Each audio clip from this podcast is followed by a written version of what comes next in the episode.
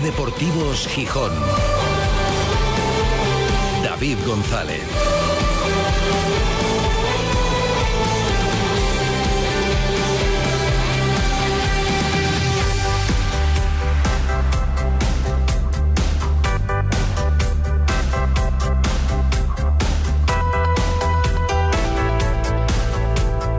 Miércoles 17 de enero de 2024. Buenas tardes, bienvenidas, bienvenidos a Ser Deportivos Gijón. Y el titular del día, no lo voy a decir yo, lo dice la letra de esta mítica canción.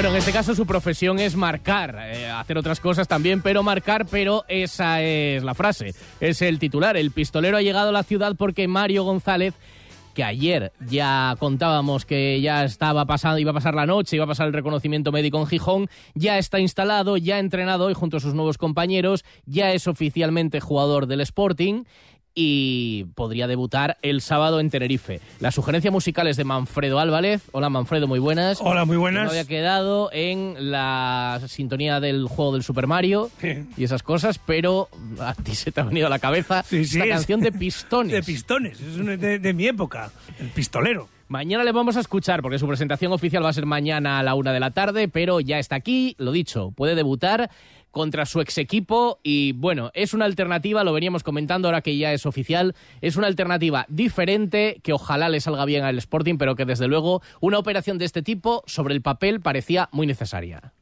Sí, sin duda, eh, lo veníamos comentando ya hace tiempo, eh, caemos ya casi en la reiteración, finalmente, mm, bueno, va camino de solucionarse porque, insisto, para lo que el Sporting pueda aspirar eh, en segunda división, el Sporting y cualquier otro club de su perfil, eh, Mario González reúne las condiciones necesarias para ser un refuerzo interesante.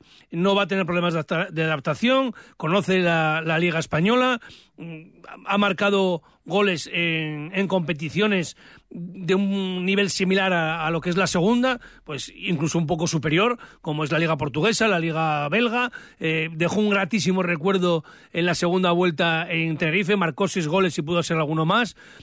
Yo le he visto poco, prácticamente un poquitín con el Tenerife, y luego, bueno, sí que he echado un vistazo a los highlights que ponen por ahí, que dicen, no, es que ponen lo mejor. A mí me da igual, porque yo he visto los highlights de muchos Ya, jugadores sí, que ha sí. venido el Sporting. Dice, si esto es lo mejor, ¿cómo Y es lo demás? Yo he dicho, si esto es lo mejor, y vamos a ver, si no veis que no regate a un, a un poste de teléfonos, pues, pues es todo lo mismo, ¿no? ¿Cómo repite, repite? Si esto es lo mejor. Sí, es que era el gesto que hacía. Y o- o- o la onomatopeya. Eso. Pero en este caso, bueno, yo he visto a, Mario González como un futbolista que va bien al espacio, eh, que, que dentro del área resuelve. No sé, le, le veo un, un delantero centro que puede ser muy válido para el Sporting. Vamos a ver el rendimiento que, que hace, en el estado de forma que, que llega y si se adapta también a lo que quiere Miguel Ángel Ramírez. Pero desde luego, mm, mm, distinto y mejor a lo que hay, eh, parece que sí. Las referencias desde Tenerife, ya lo contaban nuestros compañeros hace algunas semanas, son muy buenas. Ahí están también sus números. Los seis goles que yo creo que todo Sportingista firmaría en esta segunda vuelta por parte del Sporting, que no son muchísimos, pero que son seis que seguramente el resto de los que están no iban a meter y te los puede eh, aportar. Y además, bueno, por su idea, su filosofía, su forma de entender el fútbol, su carácter, yo creo que es un futbolista que encaja en el modelo de lo que se busca y que además son estos guiños del destino. Podría debutar porque teóricamente llega en forma. Bueno, le faltará coger algo de estos días parado y de la dinámica de, de- de- del equipo, de las dinámicas de equipo, pero eh, podría debutar frente precisamente a su único equipo en la segunda división, que es el Tenerife. Con lo cual, lo lógico es que marque un gol. ¿A que sí? Sí. Y fíjate que no me suele Que gustar. no lo celebre. No me suele gustar que el Sporting juegue en Tenerife. No me da buena sensación. eh, No sé, se me vienen malos recuerdos de partidos en Tenerife, aunque alguno hubo, evidentemente, que el Sporting se le dio mejor. Pero me parece un contexto bueno por eso y por otra cosa. El Tenerife quedó muy tocado ayer. sí. Yo vi el partido ayer hasta el final. Pues fíjate, así lo contaban Acabó nuestros hoy. compañeros de Radio Club Tenerife, efectivamente, porque era más tarde, allí una hora menos. Ese último minuto, minuto 120 de partido, Sí, sí. iban a los penaltis, eh, había logrado aguantar el Tenerife frente al Mallorca de Primera División, recordemos, el único equipo de Segunda que llegó vivo a esta eliminatoria de Copa, y en el minuto 120 Viene a tapar a Héctor Sanz, meten dentro de la olla, sáltalo y despeja. Rechace, balón para Gio, atacan por la derecha. 14-52. Pelota detrás para el hombre que todo de refresco. El último lo mete en el punto penalti. Pégalo y cuidado que la dejan dentro de área. Cuidado que da la media vuelta. Gol. No, en la última 120 seg- minutos ya. Estaba el tiempo cumplido. Qué mala suerte. Qué desgracia. Despejamos de cabeza, flojito, blandito. Ahí quería más contundencia.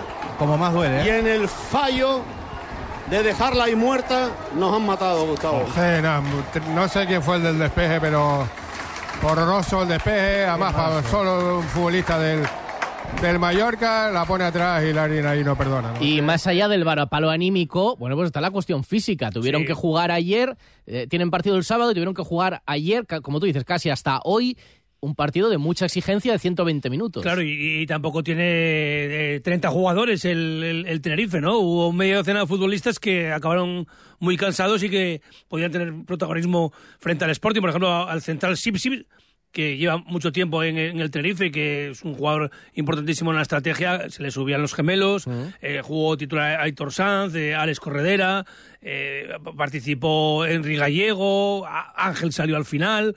Mm, Bueno, que, que, que desde luego puede notarlo mucho el, el Tenerife por el palo que fue perder en la última acción del partido, quedar fuera en la, en la eliminatoria de Copa y, y por la recuperación de los jugadores. Hoy es un día prácticamente de, como se decía antes, de baño y masaje, que no puedes casi entrenar. Van a tener do- dos, dos días de, de margen para eh, preparar el partido frente al Sporting y el Sporting tiene toda la semana. Esperemos que se sepa aprovechar porque ya toca ganar. Insistimos, el Sporting está tercero en la clasificación, pero si sigues y a la pata coja, al final te vas a caer, te vas a salir. Sí, sí. Por buenas sensaciones que ofrece, que es verdad, fuiste superior a la mayoría de los equipos, sí, pero, pero en este caso eh, no vale con eso, hay que ganar. Colchón ya no tiene y en algún momento otros van a sumar y no se puede bajar de donde está. El Sporting no debe bajar del tercer puesto que tenía ahí esa pugna por el segundo. Ahí se debe intentar mantener. Así que efectivamente toca ganar. Mañana será protagonista Mario González otra vez más por su presentación oficial. Mañana a partir de la una. Hoy lo ha sido en la Escuela de Fútbol de Mareo. Bueno, aparte de él, por entrenar por primera vez su imagen. La ausencia de Geraldino del entrenamiento parece que saldrá en breve. Y por otro lado, la presencia en Asturias. Y digo en Asturias, no solamente en Gijón, del presidente de la Junta Gestora de la Federación Española, la Comisión Gestora de la Federación Española de Fútbol, Pedro Rocha, que ha mantenido diferentes reuniones y ha visitado tanto Mareo como el Molinón para tratar de impulsar la candidatura y avanzar en ese, esa posible sede de Gijón como escenario del Mundial de 2030 les ha recordado también a todos los componentes como de, esa candidatura, como lo hará a partir de las cuatro en otra reunión en el Ayuntamiento de Gijón, que los tiempos ya se van acortando, que en marzo ya hay que tener una primera criba, que en julio deberían conocerse las sedes definitivas, el número con las que cuenta España y las ciudades elegidas, y eh, que hay que apretar un poquito más. Pero en todo caso, el presidente ejecutivo del Sporting, David Guerra, sigue completamente optimista. Yo no tengo ninguna duda.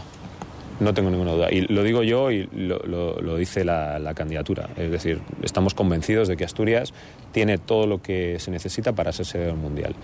¿Qué es lo que tenemos que demostrar ahora? Que verdaderamente juntos tenemos que trabajar en, en- lo que nos está requiriendo FIFA, llegar a ese nivel de, compromiso que, que nos exige FIFA, aclarar las dudas que puedan tener, pero por historia, por tradición, por eh, lo que significa el fútbol en esta, en esta comunidad, porque Asturias verdaderamente como principado o como comunidad eh, sería una sin duda de las más beneficiadas de tener un mundial en España, en el desarrollo que eso significaría para, para todo el país. Creo que hay muchos argumentos que no dejan lugar a dudas de que, de que Asturias eh, está como una de, una de las sedes que, que va a ser seguro, estamos convencidos, eh, del mundial. Y se ha encontrado también Pedro Rocha con el mensaje de absoluto apoyo y completamente involucrado del gobierno del Principado. Luego escucharemos a la vicepresidenta Jimena Llamedo, como se espera que vaya en la misma línea la reunión de esta tarde con el ayuntamiento. De todo esto estaremos pendientes y hoy es miércoles, toca también echar un vistazo al pasado, a la Manfredoteca y hoy un programa de coleccionista, Manfredo toca. Sí, se cumplen 25 años de la temporada 1998-1999. La y- temporada horrible, el año Sí. horribilis. Puede sonar como una más en segunda división, pero no lo es, porque era la primera en segunda después de 21 años consecutivos en la máxima categoría y porque se produjeron una cantidad de circunstancias de todo tipo que merece al menos dos capítulos ya seguro. Hoy uno y ya decimos que la semana que viene va a tener continuidad. Y hemos rescatado algunos audios que les van a sorprender a los más jóvenes que no lo vivieron o no lo recordarán y les van a volver a llevar las manos a la cabeza a los eh, veteranos sportinguistas y oyentes de Ser Gijón. Sí, ya decimos que seguramente alguno lloró o literalmente o algo parecido viviendo aquello en aquellos momentos.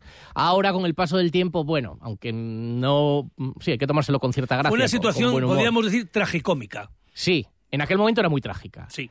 Porque era, pero sí, ahora se ve con el paso cómica porque va, hay un "Madre mía". audio que vamos a escuchar que, que nosotros, ¿recuerdas que le, lo- le- lo- le dimos eh, paso en antena con la música de, de los guiñoles o de Benny Hill? Sí, de las, creo, sí, las sí. noticias del guiñol, de aquellos sí. muñecos que había en Canal Plus, efectivamente. Bueno, pues eso no os lo perdáis porque es un repaso a la historia del Sporting y también la constatación de que este club lo aguanta todo. Lo ha aguantado Sí. todo a lo largo de más de 100 años de historia. Lo que decíamos en, en el Hoy por Hoy, que creo que es una expresión en redes sociales de- del abogado Diego del Valle, gran sportinguista eh, y en su momento a- a- azote de- del Consejo eh, de Administración del Sporting, que siempre decía, pásanos poco, para lo que ocurría, pa- pasábanos poco, y mi tía decía, más, más gorda no el prau, por ejemplo, y, bueno, en fin. Diferentes formas Sí, de definirlo. sí, sí. Luego lo juzgarán ustedes mismos cuando lo escuchen. Pues enseguida todo eso y también las consecuencias y las reacciones a la visita del presidente de la Federación Española. Ser Deportivos Gijón.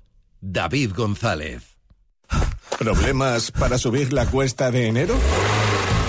Ven a Triocar y empieza el año con tu nuevo BMW Mini o Moto con las rebajas de enero. Hasta un 20% de descuento en vehículos y motos en stock. Unidades limitadas y con entrega inmediata solo hasta fin de mes. Tu nuevo BMW Mini o Moto están de rebajas en Triocar, concesionario oficial BMW Mini y Motorrad en Gijón y Avilés. Disfruta en el restaurante La Vaca Asustada con las mejores carnes del mundo a la parrilla y en su punto de maduración. La Vaca Asustada, en el centro de Gijón. Los cortes más exclusivos de España, Escocia, Estados Unidos, Japón, Holanda, Francia o Argentina. Calle San Bernardo 79, en el Paseo de Begoña. Restaurante La Vaca Asustada. Una carne que mete miedo. La magia del Molinón te está llamando. 11 partidos en nuestra casa. Con alegría. Nos va a salir bien. Abónate en la oficina del Molinón y en altas.realsporting.com. Por ti, Sporting. Ser Deportivos Gijón. David González.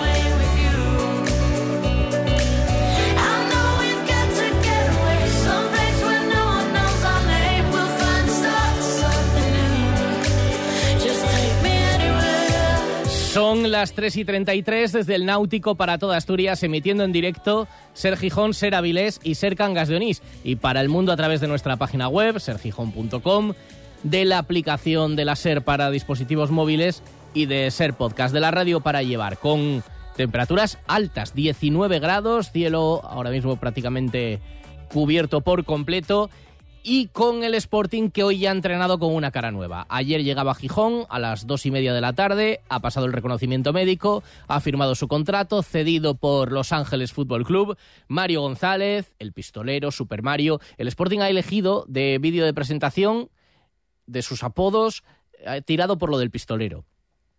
Le ha colocado ahí como mm, pistolero de western, de película del oeste, en el césped del Molinón en su momento cuando fue presentado en Portugal por el Sporting de Braga, eligieron lo de Super Mario y tal, también con la, famosa musiquita de, de, Super Mario. Bueno, ojalá que dé mucho juego porque lo da sobre el papel y que lo dé en el campo. Hoy primer entrenamiento, mañana a la una de la tarde la presentación. Pendientes de Geraldino, hoy no ha entrenado con el resto de sus compañeros.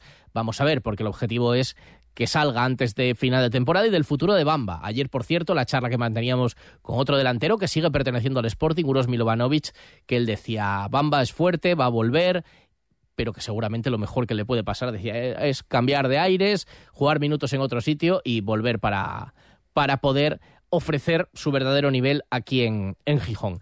Mañana escucharemos a Mario González, hoy no podemos escuchar a Pedro Rocha, que además educadamente, por ejemplo, se acercaba en el Molinón a despedirse de los medios, pero que no ha querido hacer ningún tipo de declaración, reuniones de índole interno, de conocer a las diferentes autoridades, de visitar el Molinón y de recordar que los tiempos se acortan, apoyar que Gijón siga trabajando para ser sede del Mundial, porque efectivamente en breve ya hay que saber, en cuestión de mes y medio, bueno, en julio definitivamente, qué sedes, cuántas tiene España y cuáles concretamente.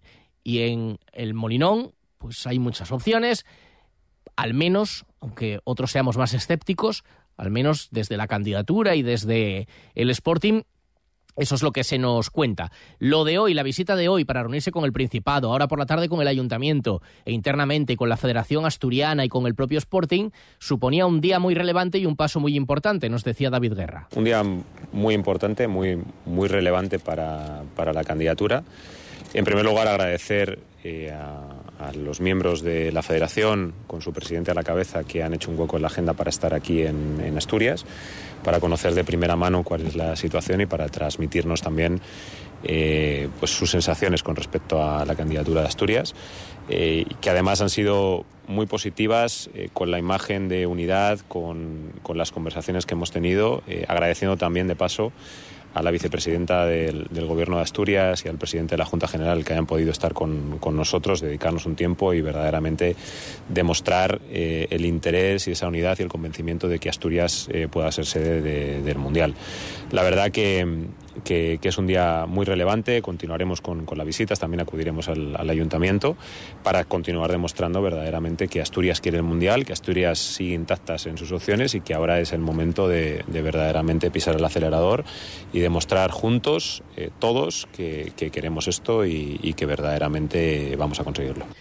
Es la impresión de David Guerra, la impresión que tienen desde dentro de la candidatura. ¿Qué les ha transmitido la federación? ¿En qué punto lo ven? Que los tiempos se acortan, que, que, la federación eh, continúa en sus conversaciones tanto con FIFA como con el, resto de federaciones implicadas en el Mundial eh, para determinar finalmente el número de sedes. Estoy convencido por las conversaciones con, Pedro Rocha que van a apostarle fuerte y van a ser el mayor número posible, sean 11 o sean las que sean, y que, y que entre esas sedes queremos estar, ¿no? de las 15 que ahora mismo van en el dossier que ha presentado la Federación ante FIFA, y ahí está Asturias, eh, pues que entre esas sedes eh, queremos que esté Asturias. ¿no? Eh, la sensación es que tenemos una candidatura sólida, que evidentemente hay que trabajar en algunos aspectos y, y certezas que, que, tenemos que poner encima de la mesa, pero que verdaderamente estamos en el camino correcto como para, para ser una de esas sedes finalistas y elegidas. El mensaje de David Guerra es contundente pero como él mismo decía, hay que trabajar en certezas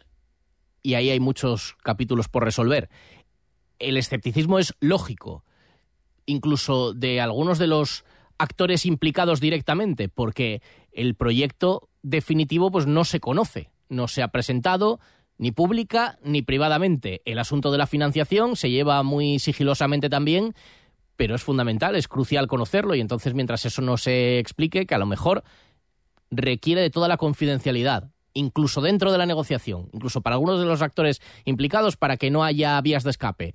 Pero, por tanto, es lógico, si ellos dicen que estemos tranquilos, bueno, pues habrá quien haga caso y otros dirán, pues hasta que no me lo demuestren, como Santo Tomás, pues no, no me lo creeré mientras no lo toque, no lo vea, no sepa quién lo va a pagar y cómo se va a pagar. Pero bueno, hay cosas que ya están claras con respecto al proyecto, lo de mover el molinón queda completamente descartado. Les hemos contado por encima nuestra idea, por supuesto la de mantener el, el, césped que hemos, que hemos estado hablando con Pedro aquí en el mismo lugar, mantener la historia y la tradición de, de este lugar y además llegar a ser eh, la sede más antigua en, en, organizar un mundial, en ser sede de un, de un mundial y a partir de ahí pues eh, construir el resto de, del proyecto de, acord, de acuerdo a los requisitos y sobre todo con esa viabilidad que, que queremos todas las partes. Y esto es lo que les ha pedido tanto el presidente de la gestora de la Federación Española, pero ahora mismo que sean estas circunstancias, máxima autoridad del fútbol español, como por ejemplo María Tato, que formaba parte de la visita y que es integrante de la comisión evaluadora de las diferentes candidaturas. Por tanto, para exponer los requisitos, que algunos han variado en cuanto a, a foros, por ejemplo, se han concretado, pero ¿cuántos palcos VIP tiene que haber? Eh, ¿Cuántas plazas hoteleras hay que disponer? ¿En qué margen cada tipo de plazas? Bueno, todo eso al detalle se le ha transmitido también hoy al Sporting. Y les han pedido esto. Nos ha dicho que los tiempos se acortan, que tenemos que dar ese paso adelante, continuar en este camino en el que estamos haciendo, que evidentemente el protocolo es uno, es uno de esos pasos que, que ellos quieren ver y que continuamos trabajando para, para, aportar el máximo posible de certezas a la hora de decidir, eh, para que FIFA pueda decidir eh, esas sedes. Eh, recordemos que la federación es la que va a proponer y la que lleva las sedes y la que FIFA va a ser la que decida finalmente. Es decir, la federación es la primera interesada en tener el mayor número de sedes, además en que Asturias sea sede del Mundial por, por muchas razones y verdaderamente lo que nos están, lo que nos están pidiendo y lo que nos están ofreciendo es su apoyo para verdaderamente dar ese empujón definitivo y tener todos los datos, el mayor número de datos posibles para, para ir hacia, hacia adelante y entre ellos, por supuesto, claro, la, la financiación en la que tenemos que ahondar. ¿Creo que tiene que estar lista antes de marzo?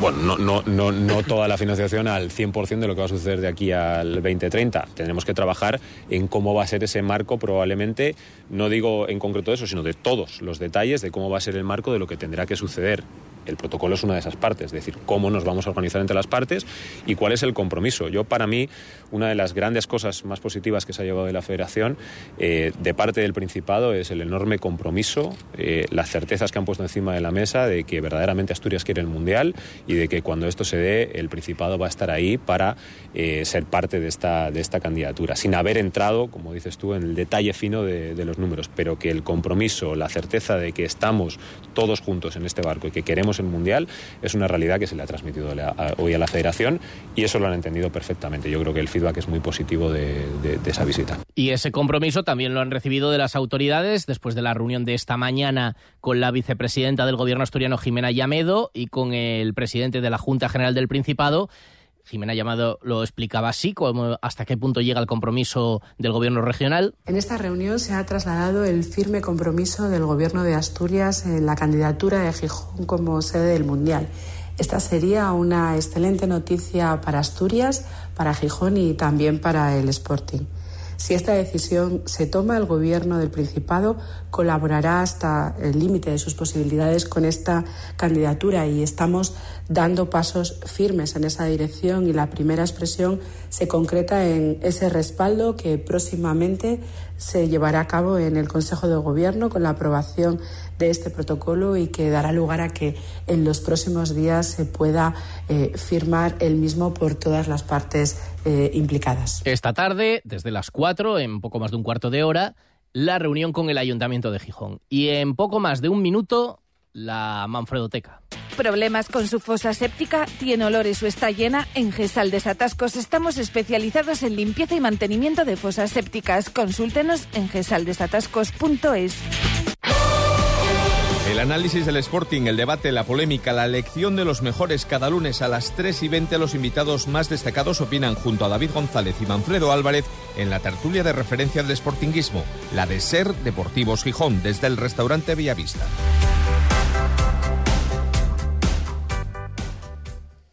Aprovecha el kit digital con NeaMaster, agente digitalizador, tus proveedores de ciberseguridad, nóminas, CRM basado en la nube, firmas digitales, soluciones de videoconferencia y control horario. Es el momento de digitalizarse con NeaMaster, neamaster.com o llámanos al 985 299 399. ¿Hay algo más sexy que comprar bien? Ir a la moda con el atractivo de las rebajas de Sol Optical. Más que un 60 consigue un sexy 60% de descuento para tu nueva mirada. Sexy 60% de descuento. Infórmate en soloptical.com. En Gijón, Centro Comercial Los Fresnos y Paseo Begoña. Sol Optical, solo grandes ópticas. ¡Qué orgullo los futbolistas! ¡Qué orgullo! Hay que sentirse orgulloso del Sporting y de estos futbolistas. En Ser Deportivos Gijón, Manfredo Teca. Cuando era más joven, viajé en sucios trenes que iban hacia el norte.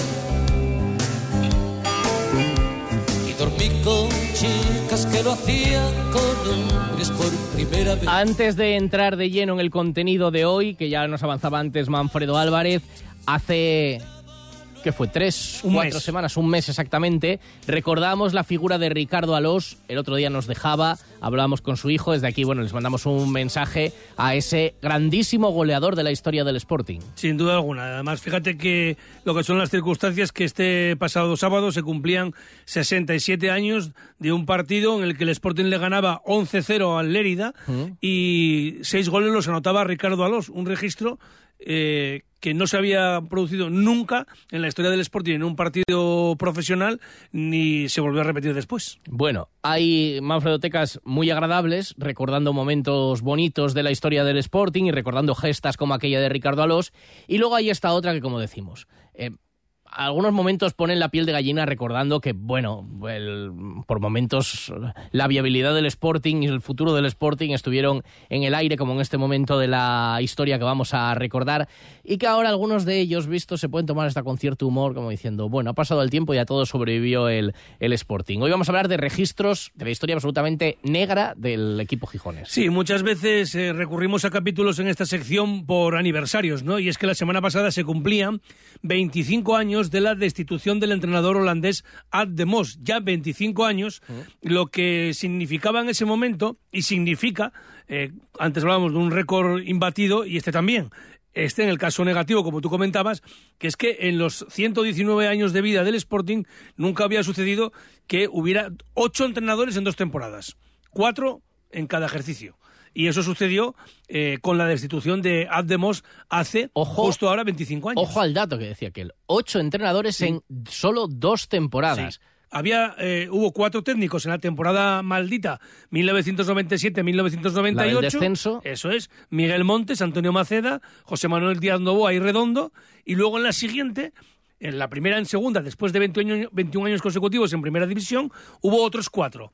Antonio López, estuvo también José Antonio Redondo, Ademos y Pedro Braujos. ¿Te acuerdas que Antonio López se le fichó, yo creo que antes de que el equipo, o sea, de que terminara la competición el año anterior, Sí. cuando el Sporting ya estaba descendido, para que lo fuera preparando con tiempo? Claro, tu- hubo una concentración en, en Barcelona que fue un despropósito absoluto, porque después de, de- de aquel desastre, lo que venía a cuento era dejar que la gente oxigenara la cabeza, pensar las cosas bien, eh, eh, como quien dice, resetear el ordenador, eh, apagar y encender. Y, y- y no mm, seguir con la gente lamiéndose las heridas, ¿no? Y sí, efectivamente, llegó ese, ese técnico, eh, Antonio López, después de esa temporada en la que el Sporting batió el récord histórico de sumar solo 13 puntos en toda la temporada. ¿Lo empeorará el Almería este año? Bueno, vamos a ver, desde luego es un registro que ojalá nos lo quiten, ¿eh? Sí, la verdad. El Almería lleva Ara- 6 puntos, ¿eh? Y estamos ya en la jornada 20 en Primera Y División. fíjate, tengo la sensación de que hubo bastante mofa. No sé si el fútbol se vivía Mucha, diferente, no lo sé. sí, sí. bastante más mofa con aquellos números del Sporting. Que ahora, por ejemplo, que ha habido algún año más en el que parecía que alguno le podía batir al Sporting y tal, y por ejemplo este año el Almería, bueno, pues pasa desapercibido. Yo creo que también porque en Gijón hubo una contestación social enorme con manifestaciones por la Sí, calle, con, posiblemente, sí. con el, el- el- el molinón encendido y sin embargo en Almería parece que se lo están tomando como una temporada más, una temporada que no está saliendo bien en lo deportivo, pero no hay ninguna eh, lucha fratricida ¿no? en, en el conjunto andaluz. Bueno, eh, lo cierto es que en esa temporada siguiente mm, empieza la liga Antonio López y, y dura nada, ¿no? En, en menos de un mes y medio, pues ya estaba fuera de- del, del banquillo. Eh, ese stacks que decíamos anteriormente que se produjo en Cataluña fue porque la liga anterior, la del descenso traumático, había acabado muy pronto, a mediados de mayo, porque se celebraba el Mundial de Francia de 1998. Y entonces, bueno, mm, fue todo un, desastre, ¿no? Empezando por el banquillo. eh, Antonio López era un entrenador cordobés que vino al Sporting porque se había dado a conocer en la Liga Boliviana. Y, y llegó incluso a ser seleccionador de ese país. Eh, luego su carrera en los banquillos no fue rele- relevante, aunque es verdad que llegó a ser segundo de Rafa Benítez en el Valencia, llegó a coger temporalmente el equipo valencianista y más tarde entrenó al Tenerife y fue segundo, también en otro capítulo un poco rocambolesco, de Cristo Stoikov en el, en el Celta. Sí, y luego terminó haciendo carrera en la India, Antonio López. Fíjate, pues mira, eh, ese fue el entrenador al que el Sporting se aferró inicialmente, su proyecto se lo entregó Era joven, para... tenía 41 años. Pues claro, era un shock tremendo, no era un descenso como, bueno, otros posteriores. No, no. Eh, La, gente había una generación que no recordaba al Sporting en segunda y de repente se baja. Por y eso, bueno, por eso lo que decimos que no tiene nada que ver con lo de la Almería, porque el Sporting llevaba 21 años seguidos en primera división y, y- y peleándole en ligas y, y copas a los grandes. Y por Claro. eso to- todo era una bomba. Entonces cae Antonio López y a partir de ahí se cae el club entero. Sí, exactamente. O sea, eh, fue, fue un castillo de naipes. También, eh, nosotros decíamos aquí en la radio, yo lo recuerdo, que el descenso del Sporting fue el más lento de la historia, porque cuando se el club se transforma en Sociedad Anónima Deportiva en el 1992, empieza ya a desmembrarse totalmente el- la planificación deportiva, ¿no? Empieza a ser un desastre todos los años. Fue poco a poco, sobre todo a raíz de, de- de- de liquidar a toda la cantera de, de Mareo, una generación gloriosa, ¿no? De futbolistas que no hace falta repetir, Abelardo, Manjarín, eh, bueno, anteriormente Luis Enrique, eh, eh, Juan L., bueno, Luis Sierra, Oscar, todos acabaron marchando, Monchu, etcétera, etcétera, ¿no? Total, que se produce el descenso, claro, dices tú, el Sporting la temporada siguiente en primera, en segunda va a arrasar. Se pone colista, se pone colista en segunda división. Claro, echan al entrenador, echan al director deportivo y se marcha el consejo de administración entero. Pero al mes y medio de la competición, lo contaba en la sala de prensa, hace 25 años y unos meses, el jefe de prensa, Leli Rubiera. Cese del director deportivo, don José Manuel Díaz Novoa, y del entrenador del primer equipo, don Antonio López Abas. Asimismo, en la citada reunión del Consejo han presentado su dimisión la totalidad de los asistentes a la reunión, así como de la entidad asturiana de inversiones deportivas Sociedad Limitada, que asistió representada por el señor Pérez Arango. Gijón, 5 de octubre 1998. Pero fijaos el shock. O sea, termina una reunión en mareo en la que se anuncia la destitución del entrenador, la destitución del director deportivo y la dimisión de todo el consejo de administración. Incluso el máximo accionista dice que él se aparta totalmente. Fernández. Ahora definitivamente ya, con, con la dimisión, pues ya está listo todo.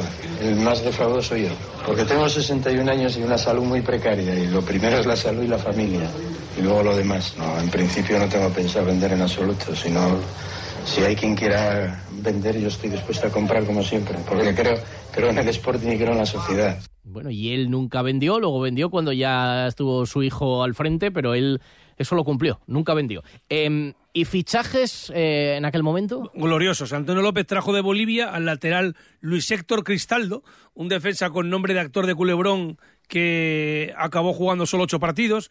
Otro fichaje ilustre, entre comillas, fue el griego Takis Gonias, un extremo que disputó 11 partidos y lo mejor fue un gol en Zaragoza en la Copa del Rey que clasificó al Sporting para la cuarta ronda. De lo poco que había, por lo menos es verdad que le pegaba bien al balón parado. Sí, sí, sí. Yo recuerdo fue Faltas. un empate a dos ahí en, en- en Zaragoza y lo contamos aquí en la radio en directo. Y, y incluso recuerdo un poco hasta cómo cantamos el que el gol de nos lo merecemos porque era todo disgusto si era pasar de ronda eliminando al Zaragoza, ¿no? Eh, la estrella de, de aquel Sporting, en teoría, era el delantero centro marroquí Jada Camacho, que había destacado con su selección en el Mundial de Francia. Lo cierto es que aquello ya se veía como una huida hacia adelante, porque eh, había una gestión lamentable, lo que dijimos, se habían eh, vendido a todos los futbolistas que eran tu valor de, de- de- de mareo, y resulta que todos los fichajes habían sido un fracaso, más el descenso con la- era una ruina económica total. Y aún así se gastaron 200 millones de pesetas de hace 25 años, un millón doscientos mil euros, en este jugador africano, en Jada Camacho, que luego solo marcó eh, cuatro goles y en la siguiente, en esta eh, 98-99 en segunda, jugó tres partidos nada más y se le rescindió el contrato. Es más, luego tuvo una vida azarosa porque recibió acusaciones de violación. Sí, asuntos turbios, recuerdo. Bueno, eh, eh, ¿sabéis cuántos jugadores vistieron la camiseta del Sporting en esa liga 1998-1999 en segunda división? 37. 37. 37 jugadores disputaron al menos un minuto aquel año. Pero fíjate, es que, pero es que en la- el descenso la vistieron 34 y en la segunda temporada en, en segunda otros 37.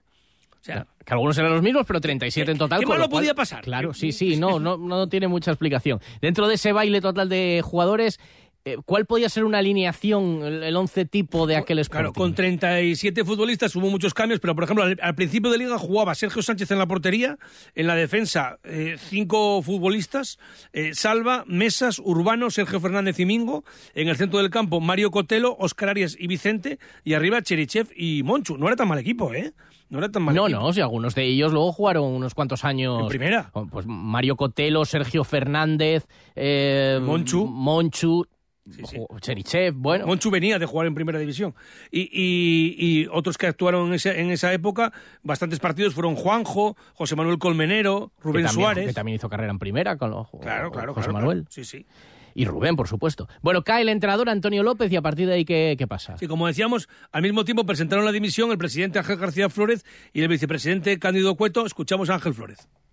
Comunicaros que tanto el vicepresidente Cándido Cueto como el presidente Ángel García Flores en este momento presentamos la dimisión de forma irrevocable.